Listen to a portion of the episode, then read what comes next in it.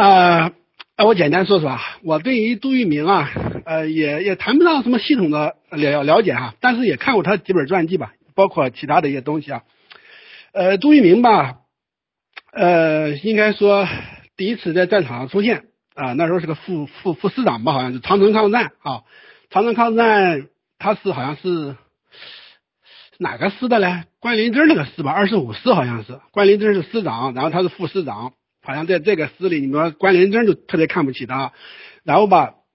因为他是黄埔一期嘛，可能走的是何应钦路线吧，啊，可能受到何应钦的这个呃青睐吧，然后就是包括老蒋，然后后来吧，好像就是让他，他好像比较认真钻研那个机械，是吧？后来他就让他去负责这个装甲部队了，啊，可能在这个方面应该还可以，哈，呃，然后吧，那时候是。二百师吧，成立一个二百师，好像是他是师长，好像啊，哦不对，可能那时候还不是，反正就是，然后就是他是师长，然后副师长是邱清泉吧，然后就是在上海啊，然后就是打的不是很好啊，就是装甲部队嘛，首次好像是闪亮登场啊，后来就组建了一个两百师，那个可能是三八年了啊，然后后来他就是。作为第五军的军长，然后整个军吧是机械化军哈，就是说他应该说在那个呃机械化部队里干的还挺好，因为他挺认真学的嘛啊，就是说他钻研这个可能钻研的比较好哈，但是我可能注意到他 他对于这个整个的军事的战略战术什么这些学习和关注可能都不够，然后你看在实战当中他和人人际关系也不好，他跟人家处理不好关系，我一看能力又不是很出色。然后你这个在人际关系上处理了那个王耀武那种人嘛哈，王耀武感觉他能力很强，然后又善于呃这个处理关系嘛，我感觉他就是说呃就是比较出色哈，在虽然他是黄埔三期的，但是他要比这个杜聿明出色，但是杜聿明嘛他有点术业有专攻的那个意思，我就说他可能对这个装甲这个东方面他还是有一点专注的。啊，所以说他适合做个这个师长啊、军长啊这样级别，他对再高的一个层次统帅的能力他是不具备。我发现啊，然后比方说那个昆仑关战役吧，其实打的很很不好啊，就是，哎呀，就是惨胜吧，就是实际上哎胜利都谈不上。当然，虽然把敌人有效消灭，但是付出代价太巨大。整个他这个有一个叫什么呢？玉铁血昆仑关嘛，叫一个本书，那个是一个台湾学者写的。写的很好很好，那本书写的特别好，啊，就是大家可以看看，他特别专业哈，就是对他国军的这些这些失误啊什么的哈，他就认为哈，就说杜聿明他不具备这个能力啊，因为就是说指挥这种大的战役的能力，我发现他不具备，他他他就在在一个低的层次上，在一个专业的层次上啊比较专注，然后那个人际关系也没处理好嘛，因为国军比较注重这个东西。啊，他他。就是比较这样的，然后吧，就是后来啊，他没打仗，就打了这么一仗，抗战期间就打了这么一仗，然后打的还不是很好，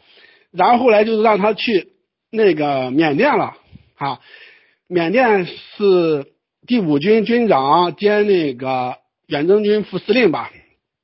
啊，那其其实他也没怎么打仗啊，主要是还是两百师戴元兰那个部队，呃，还有。呃，这个廖廖湘吧，廖湘其实也不是很出色，廖耀湘这人优柔寡断哈，他能力可能还嗯不是很高啊，可能还不如邱清泉。然后吧，就是他没怎么打，然后就撤退嘛。你看我那时候写信那个，哎呀，他这个这个蠢货蠢到什么程度了？就是蠢到令人发指的程度了哈。他当年去过缅甸，去过马来西亚什么地方，他。他对于这个什么，按理说他应该了解隐人山这个东西，但是他不了解啊，对敌这个敌情啊掌握的也不行。啊，就结果就把部队给带到这个死地了哈，这个真是啊，如果孙立人不救他，他就死在隐人山里了，然后部队基本上全军覆没了。啊，就是这一次真是哎呀，让人令人发指的一个失败吧，这个真是将帅一将无能，累死三军啊，就蒋介石过度使用的一个典范。哈，就是蒋介石吧，他就是一个无能的人。我说蒋介石特别低级，特别无能，就在这个军事方面，当然在政治方面也也很差。就说他这人哈，又比较比较私，特别私，他他的这个格局特别小。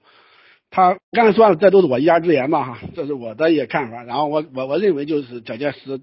特别低能嘛哈，然后就是用人又格局又特别小哈，又用这种嫡系这种哈，因为以前嘛我说蒋百里他就说过，他说最担心的事情啊就是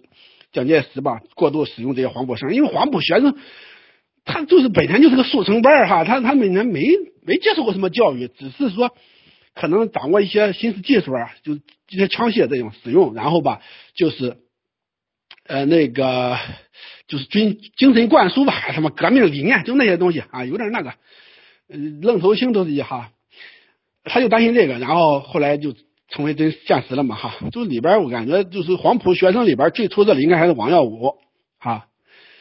呃，那谁他们也也还可以哈，就是那个张灵甫他们他也可以，什么关林正也可以可以，杜聿明没怎么打仗，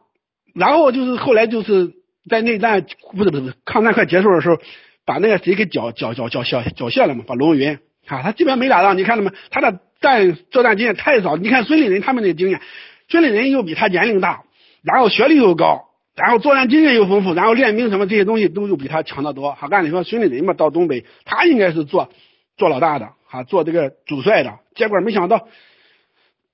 啊，又把那个谁给调去了嘛？把那个杜聿明，杜聿明作为主帅，真是。杜聿明年龄又小，当然他就是说，呃，就是说实际上让他做主帅，其实他也他也不行，他处理不好关系，就是好多他不买他的账，什么那些事，啊，比方说七个军好像是有有两个军跟他处理的关系好，其他五个军跟他处理的关系都不好，一开始啊，啊，杜聿明就是反正很不行嘛，反正哈，然后那个以前那个谁吧，他也讲过一个。山海关战役哈，就是说虽然也出了好多问题，就山海关战役嘛，那是好像一九四四五年底吧，好像四四六四四五年底哈。呃，然后就是就是在东北吧，就是说，哎，如果是孙立人，这个事情都都解决了，起码说要用个得力的人，让关林征啊什么的来来来，哈，可能也就比这个杜聿明要好，因为杜聿明他跟孙立人关系处理的也不好啊，然后他处处在压制孙立人嘛，然后就是。呃，就是我说他，哎，就是好多方面嘛，就做的没不很好，哎，其实后来就是他，他有病他走了，实际上后来陈诚来接的，陈诚嘛接了以后，当然陈诚那个是做，好像是接也接了董事会的，他好像是把这个军事政治都都抓手里了，但是陈诚嘛他是政治能力强，军事能力不强，啊，尤其是这个也是这个军事统帅才能，他他比杜聿明还差一点，啊，所以这个东北的局面就是。哎，一天比一天恶化，因为在在杜聿明之前人之前吧，呃，在杜聿明走之前，就孙立人嘛，在一九四七年五月也被挤走了，就是说，然后我说那个廖耀湘其实也不是很强，廖耀湘就优柔寡断，他在各方面也不是很好哈。虽然他是在法国吧接受的军事教育哈，但是就是说还是这只是一个方面，因为你个人能力吧，有有你这个现代战争吧，有你的学识啊、视野啊。啊，但是也跟你的这个人品格、个人努力啊、个人天赋，他都有一些关系啊。然后我感觉那个戴安澜也还可以，但是他可能就死得早哈。啊，这白崇禧吧，白崇禧还可以，白崇禧打内战还可以哈，应该说还可以，但是他跟蒋介石这个关系不好啊，所以说他一直没有受到重用啊，然后一直被防范嘛啊。啊陈诚不行，陈诚其实是军事能力强，不是政治能力强。就是政治行政才能还可以啊，让他治理国家还可以，但是他军事才能就不行了啊。就是说他做一个师长、军长也也可以，但是再往高也不行了啊。然后就是呃，就是徐蚌地区吧，是第三一刚开始的时候，好像就是让那个谁吧，是谁来？谁谁去的嘞？啊，后来是确实是让薛岳去了，让薛岳去了，薛岳吧可能也是没打好，不一开始吧就为什么没打好呢？可能也是就是有他妈间谍啊，你知道吧？有那个。有有有几个间谍吧，就是当时啊，其实吧，就是说，如果让薛岳再打下去，还就会很好了，因为一开始他就说打他也还可以，呃，就是说薛岳吧，就是也是他不是不算嫡系，他不算真正的嫡系，虽然他投靠了陈诚啊，但是他不是特别嫡系，然后在抗战末期吧，跟蒋介石关系处理的也不是特别很好啊，呃，就是加上军事上就是没有圆满的成功吧，哈，后来他就被挤走了。啊，然后后来是顾祝同来接的，然后粟裕还说：“哎呀，就是薛岳走了嘛，来了一个猪一样的这个 顾祝同啊。”其实就是说让薛岳啊在那个徐蚌地区主持大局的话，我认为呃就是呃就是说啊，这个局面肯定要比那个什么要好哈。就说你看他这个内战问题啊，他在里边就是好多就是这个间谍呀，啊这些卧底啊，这些这些特别猖獗啊，这个对国军是特别不利的。刚才我忘说那个谁了嘛啊，那个我以前也说过，就是曾洞国嘛哈，曾洞国呃他应该说还可以哈，他可能比杜聿明可好好一些啊，但是他呃跟杜聿明关系还算很好的。啊，但是就是说，后来杜这个曾洞国吧，他没有自己的基本部队的，他原来有，后来就没有了，他成了一个留官的那种那种性质的啊啊，就是说他也我原来说过，他有能力，他也发挥不出来了哈，就是说他还可以吧，勉强可能比杜聿明要高高一点。然后我说杜聿明这人品质不好啊，这人吧，你看跟人的关系处理不好，心胸比较狭隘。然后你看他写的那回忆录什么的这些东西啊，就不如曾洞国了。曾洞国虽然就是说水分啊，说说的那个什么也有，但是。但是朱一鸣这个他特别多，然后什么责任都是别人的，都是蒋介石的啊，就是说这人啊，就是特别就是反正不好，我感觉特别不好。呃，一般来说，你看这个人才啊，他都都他都特别有个性，是吧？他就像烈马一样啊，这就显示出你作为一个领导，作为一个统帅，作为一个领袖啊，你要驾驭他。你看你怎么驾驭他啊？你要用他的长处，要能控制他啊，这显示你的能力啊。眼光啊，魅力啊，啊，这些东西都一个巨大的考验。我认为蒋介石在这些方面都不具备啊，所以说他用的都是庸才、奴才，是吧？这个不很正常吗？他为什么用胡宗南、用杜聿明这些人啊？他不就是因为这个原因吗？啊，然后刚才说，呃，群主说那个四平战役啊，四平战役就是本溪实际上是一个很大的据点，是一开始吧。国军是分兵力量不是很强，然后打四平啊，打本溪啊，后来是集中力量先把本溪拿下了，就是第六，呃，第六军吧，啊，还有几个军，就是当时火力特别强，就把本溪拿下来了。然后本溪集中，然后又又集中兵力吧，然后就打了四平，当时也也是啊，就是说拿一个什么据点吧，好像一个个高制高点，当时火炮特别厉害，第六军的。呃，第一军原来火炮也特别多，后来就让人给瓜分了嘛。然后那个装甲部队也没有了，装甲部队好像一一点都没有了。然后原来装甲部队好像就特别厉害，后来也不知道跑哪去了，装甲 兵找不到了都，都可能是让老蒋扣下了。然后火炮吧，原来是好像是三个团吧，后来只剩下一个团了，也让人家给给瓜分了啊。然后当时嘛，所以第六军他的他的那个重火力啊是最强的啊，当时打的也非常好。然后。就把共军给打的就崩溃了，这时候其实已经崩溃了。然后长春啊，什么公主岭啊，就轻易就拿下了，就是就是一两天就拿下了。对老毛实际上军事也是个外行，老毛其实军事也是一个外行，他其实是管的少，不像老蒋，他老蒋他有飞机嘛，我说啊，他他就是干干预力度比较大，然后他又不愿意放手，他然后老毛是是是还是主要是从政治上去控制他，因为他这个东西他手段跟老蒋的手段不一样了，他用党来控制军。老老老蒋他他没有党，他手上没什么党，他控制不了，所以说老毛实际上是管的少。老毛很多很多遍，只要他一干预，基本上都是败笔。原来我也讨论过，但你看可以说是我的一家之言吧。比如说四平，他不很典型的嘛。然后又是那个千里越骑大别山吧，我认为也是一个大败笔。然后我以前讨论过，然后又让粟裕带领三个纵队下江南，那更是幸亏幸亏粟裕，他他他粟裕就是说他他。扛住了，他他他他他直言犯贱，他扛住了，你特别多了。你看像像抗战时期，那没有，那没有没有什么，没有没有 没有了，基本上没有，没怎么老毛也没怎么干预。然后你看，那那都是违抗打的，这百团大战。像那个东征嘛，东征你看也没有达到他的目的啊，东征，然后然后西西西征嘛，西征也也也也也基本上全军覆没了啊。然后你看就是在那个。什么时期呢？那那都红军时期，那都其实没没防范可陈，没什么好说的。然后林彪都造反了，林彪都对他很不满，是吧？林彪吧，应该说来相对来说，相对来说是出色，是共军里边出色的。但是就中国的里边，可能我说吧，他远远不如孙立人。你看他受到的这个呃教育吧，哈，咱在苏联说了一点，当然哈，就说他，但他没有经验啊。所以说，你看在东北轻而易举的就被打垮了嘛。当然，他也受老毛的这个挟制哈。但是后来是孙立人吧，怎么说呢？也是算是被压制住了哈，不然的话就可以把他给收拾了哈。就是说，林彪吧，就是说，呃，他特别投入，特别认真哈。后来孙立人又走了嘛哈，就是说，他能就是说，而且他又共产党嘛，他狠得下这个心，你知道吧？他他他就是消耗战，打消耗战就是拼消耗，因为国军他不是因为那个也包括国军他是受到这个军事禁运的影响嘛，他这个然后包括他这个人员呀、什么的这个士气都不高，所以说拼这个消耗战，把国军硬硬的给给拼的不行了。啊、这个辽沈战役吧，他在共军在力量上是占据一个相当大的优势啊，但是他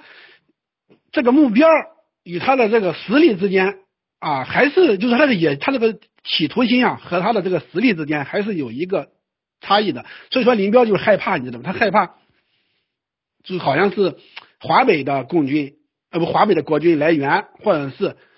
国军东北的国军啊，他退入关内，你知道吧？他可能有这个。他可能有这个担心，可能林彪也过于谨慎了吧？好像打锦州好像比较谨慎，他好像有这样的担心嘛？好像受到夹击啊什么的，是吧？沈阳的国军过来什么的，好像有这个啊。他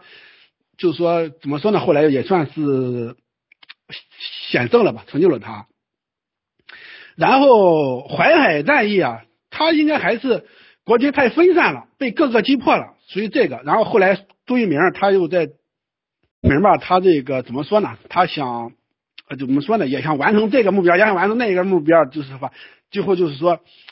呃，就是啊，把这个战机啊，或者说把这个时间给丧失了哈。就是说他没有特别果断的，就是说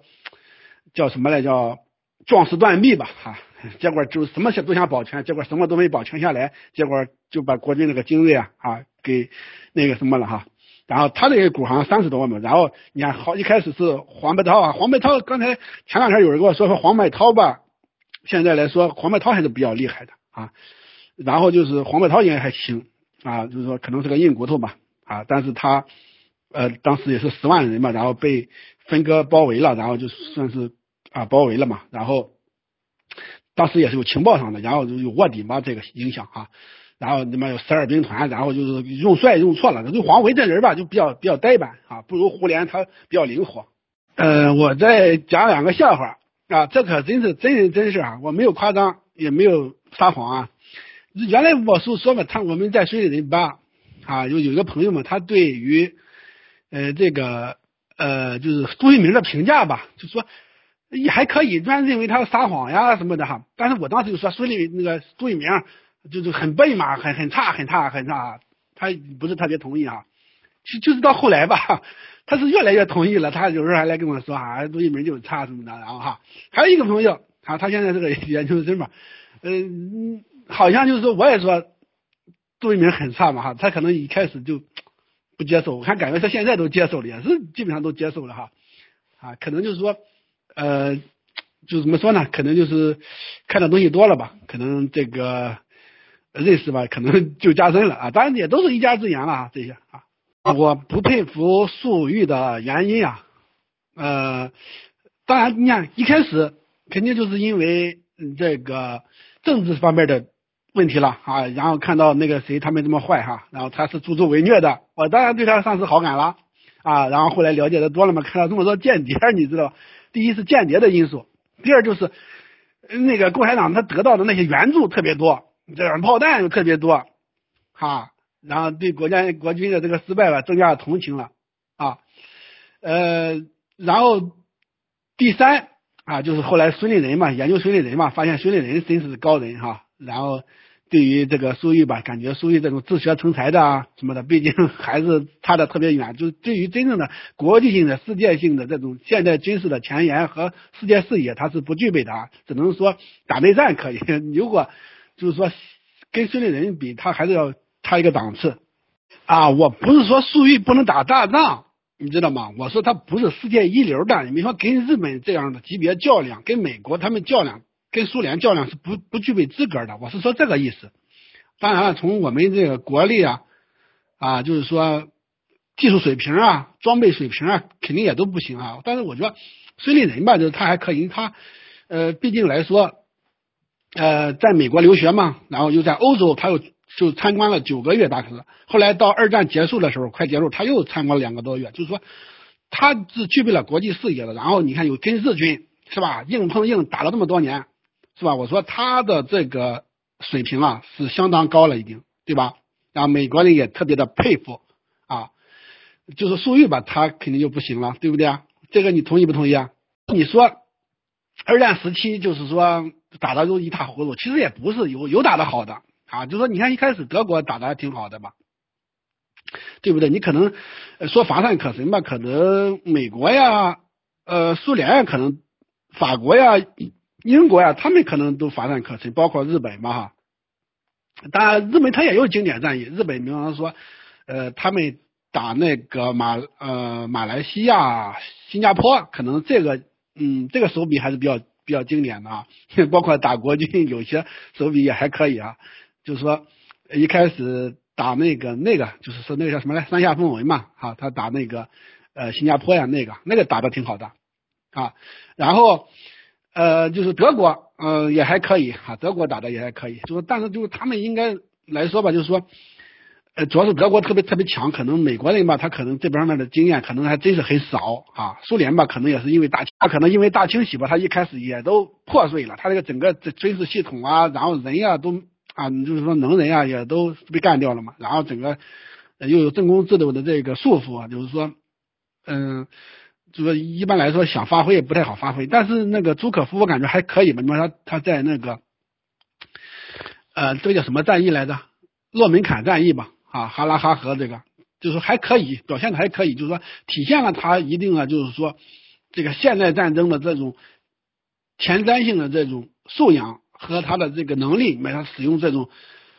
装甲部队啊、空军呀，是吧？使用这种就是具有这种现代战争元素的这样的打法。啊，而且就是以这种优势来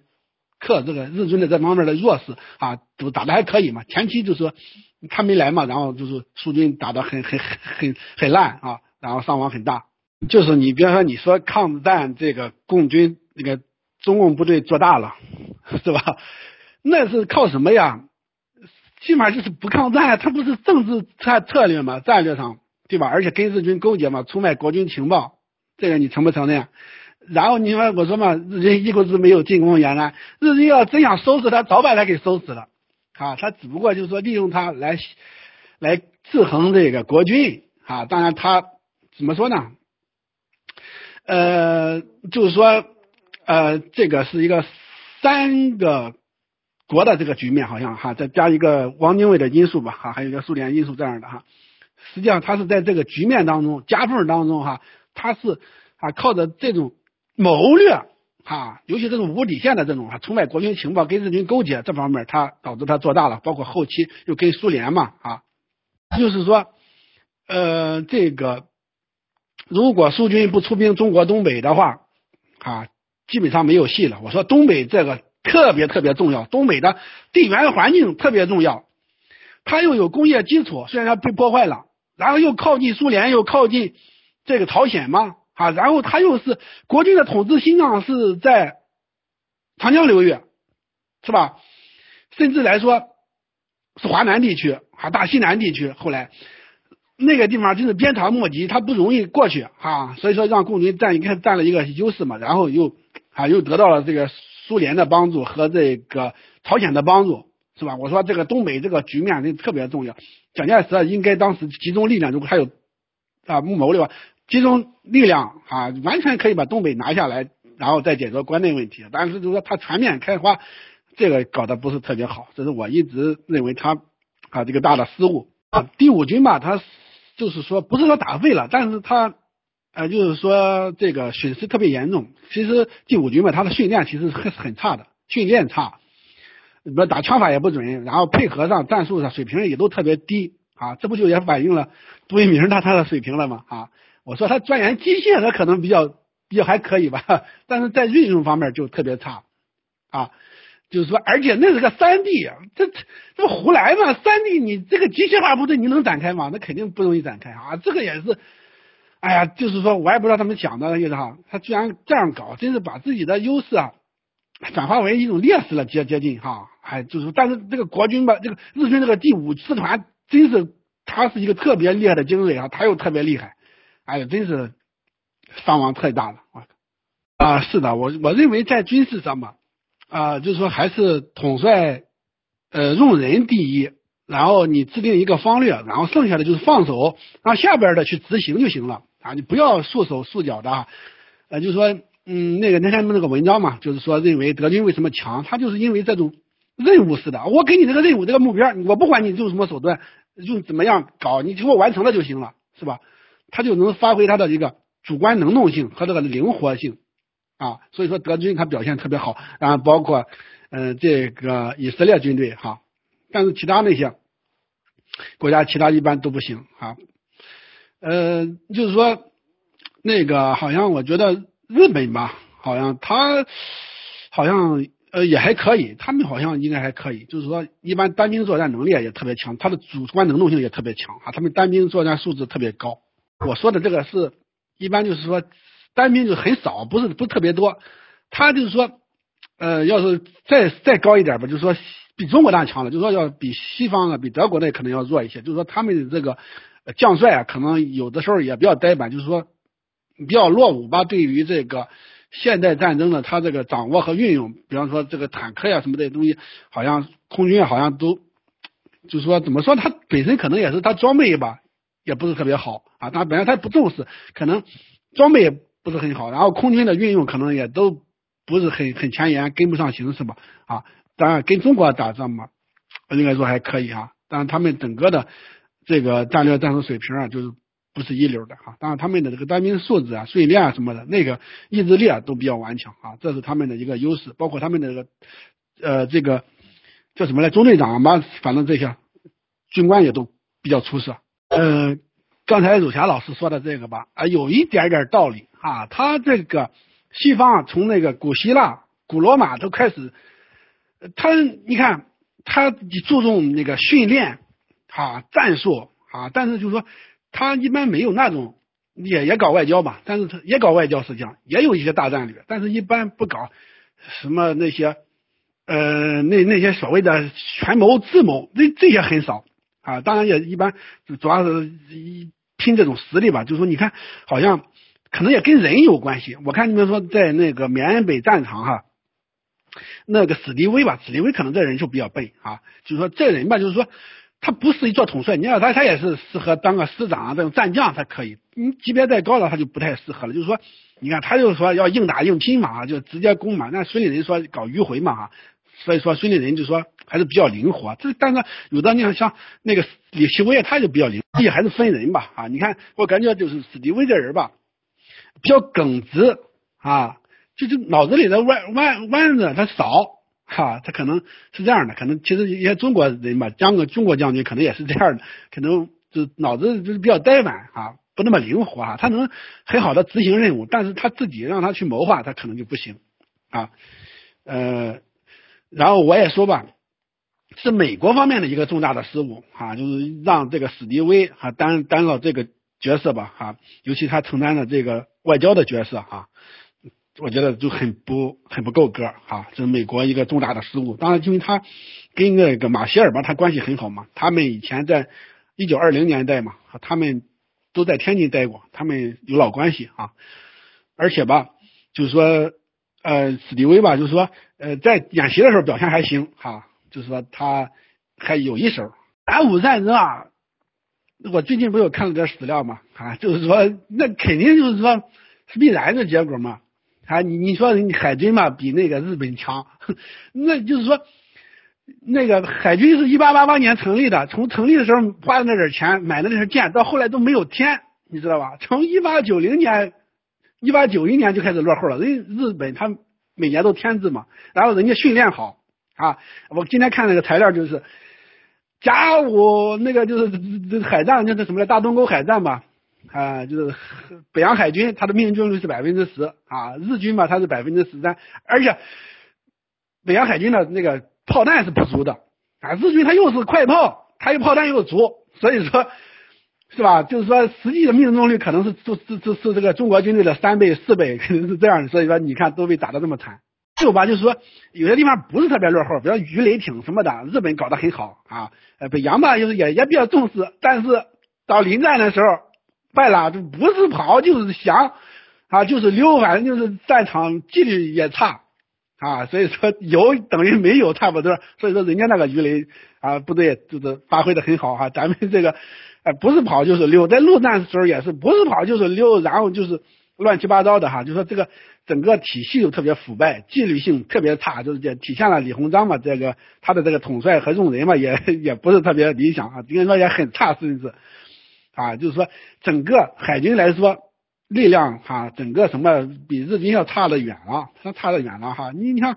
那你就算特别力量一样，你这没有纪律那就完蛋了哈，然后你指挥又不行，所以说啊，就是说，包括李鸿章他这个整个的。谋划包括整个整个国家的这种气氛里面说，其他地方都不支持，只是北洋海军嘛，北洋部队跟那个日本作战是吧？其他地方都不太支持。呃，然后我今天又看就是说，那个给海军经费吧，都是扣，你说今年给的是百分之五十多、三十多、四十多、六十多，最多时候七十多，这这不足数，就是这个北洋海军的经费都不足数，然后就后来都没买什么东西嘛。然后总共好像花了两千万两，但是他光那个颐和园呀，还是花了一千多万两啊，在其他的工厂花了好几千万两哈。他不是没钱，到到开战的时候又给了八百万两，说那时候晚了，你不是没有钱，他就是他不给哈，就老佛爷他不给我我说了，这老佛爷这个真是，哎，真是这个太无知，太这个哎这个愚蠢哈，这种短视啊，这种自私，是因为中国部队吧，他的整个的补给特别困难。是吧？他就是特别困难，他的这个弹药、粮食的输送都特别那个困难，而且这个整个这个技术条件也差，没有没有汽车呀，没有这个充足的铁路，没有制空权啊，是吧？他运用这些东西特别困难。他如果发动攻势的话，只能维持一星期。所以说，当他开始进攻的时候，美军啊，他就是哈，先是拖延，就是说，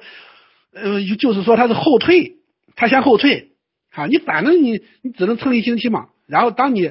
啊，退的打打过这个几天的时候，变一星期了，然后美军突然的反攻啊，这个时候你的弹药啊，就你的那个